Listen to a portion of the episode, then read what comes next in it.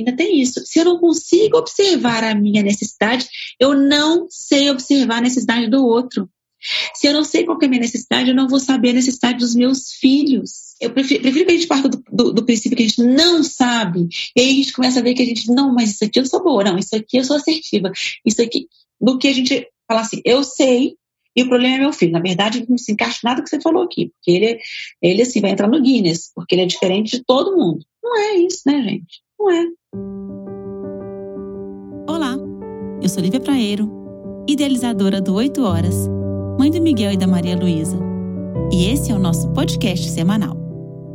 Meu filho comunica as necessidades através do comportamento. Então, quando meu filho não está dormindo bem, ele está se comunicando comigo.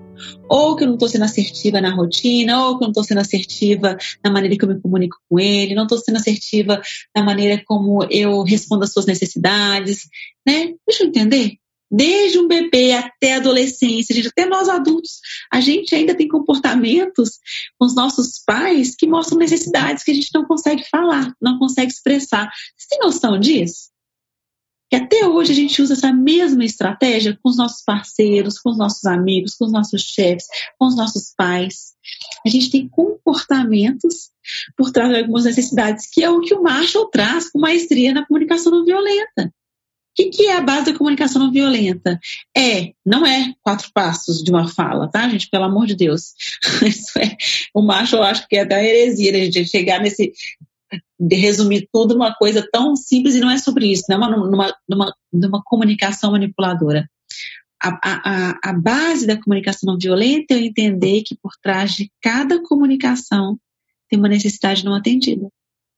Por trás de uma resposta mal dada, uma uma necessidade não atendida por trás de uma né, de, de, frases violentas, uma necessidade não atendida, enfim. Se a gente começar a buscar necessidade, a gente vai começar a se relacionar com todo mundo de uma outra forma. E vai começar também a observar as nossas. Por que, que eu tô assim? Qual que é a minha necessidade? Né? Então, quando eu começo a observar a minha necessidade, eu consigo. Ainda tem isso. Se eu não consigo observar a minha necessidade, eu não sei observar a necessidade do outro. Se eu não sei qual é a minha necessidade, eu não vou saber a necessidade dos meus filhos. Porque eu não observo nem a mim, nem ao meu corpo, que, que, que está, de, um, um corpo que está fora de mim. Vocês estão entendendo, gente, que a gente tem que parar de mistificar, que a gente é, entende, que a gente responde sim, que a gente sabe atender as necessidades dos nossos filhos. Nós não, enquanto a gente estiver nessa, a gente não vai caminhar. Eu prefiro, prefiro, que a gente parta do, do, do, princípio que a gente não sabe, e aí a gente começa a ver que a gente, não, mas isso aqui eu sou boa, não, isso aqui eu sou assertiva, isso aqui, do que a gente fala assim, eu sei, e o problema é meu filho. Na verdade, não se encaixa nada que você falou aqui, porque ele, ele assim, vai entrar no Guinness, porque ele é diferente de todo mundo. Não é isso, né, gente? Não é. Então, simplesmente a gente vai conseguir a se organizar, peraí, como que eu tô, como que eu tô comunicando as minhas necessidades, né? Porque meu filho também está comunicando através de um comportamento. E o sono é uma maneira dele se comunicar. A gente fala, né, da, da consequência dessa, dessa ausência materna, né, as consequências, né, nos macaquinhos rezes que eles são comparados ao mamífero humano, e, enfim, na literatura de Bowlby e outros inúmeros artigos eles conseguem fazer é, essa, essa esse disclaimer, né? Por que, que eles podem, por que a gente pode comparar o comportamento dos macacos reses com o comportamento do mamífero humano, enfim. Eu não vou entrar nesses detalhes, mas hoje já tem inúmeros estudos, né, mostrando para gente quão importante é a gente estar tá pleno para os nossos filhos, né? E, e, qual que foi ali a a coluna vertebral ali, o trabalho do, do Bowlby. Enquanto ele estava estudando as crianças abandonadas, que tinham comportamentos específicos, ele começou a ver que existiam crianças com as mães com os mesmos comportamentos. E aí que ele começou a entender que existiam relações de apego inseguro. Porque, tudo bem, essa criança tem esse comportamento, eu consigo descrever esse comportamento quando ele está afastado da mãe.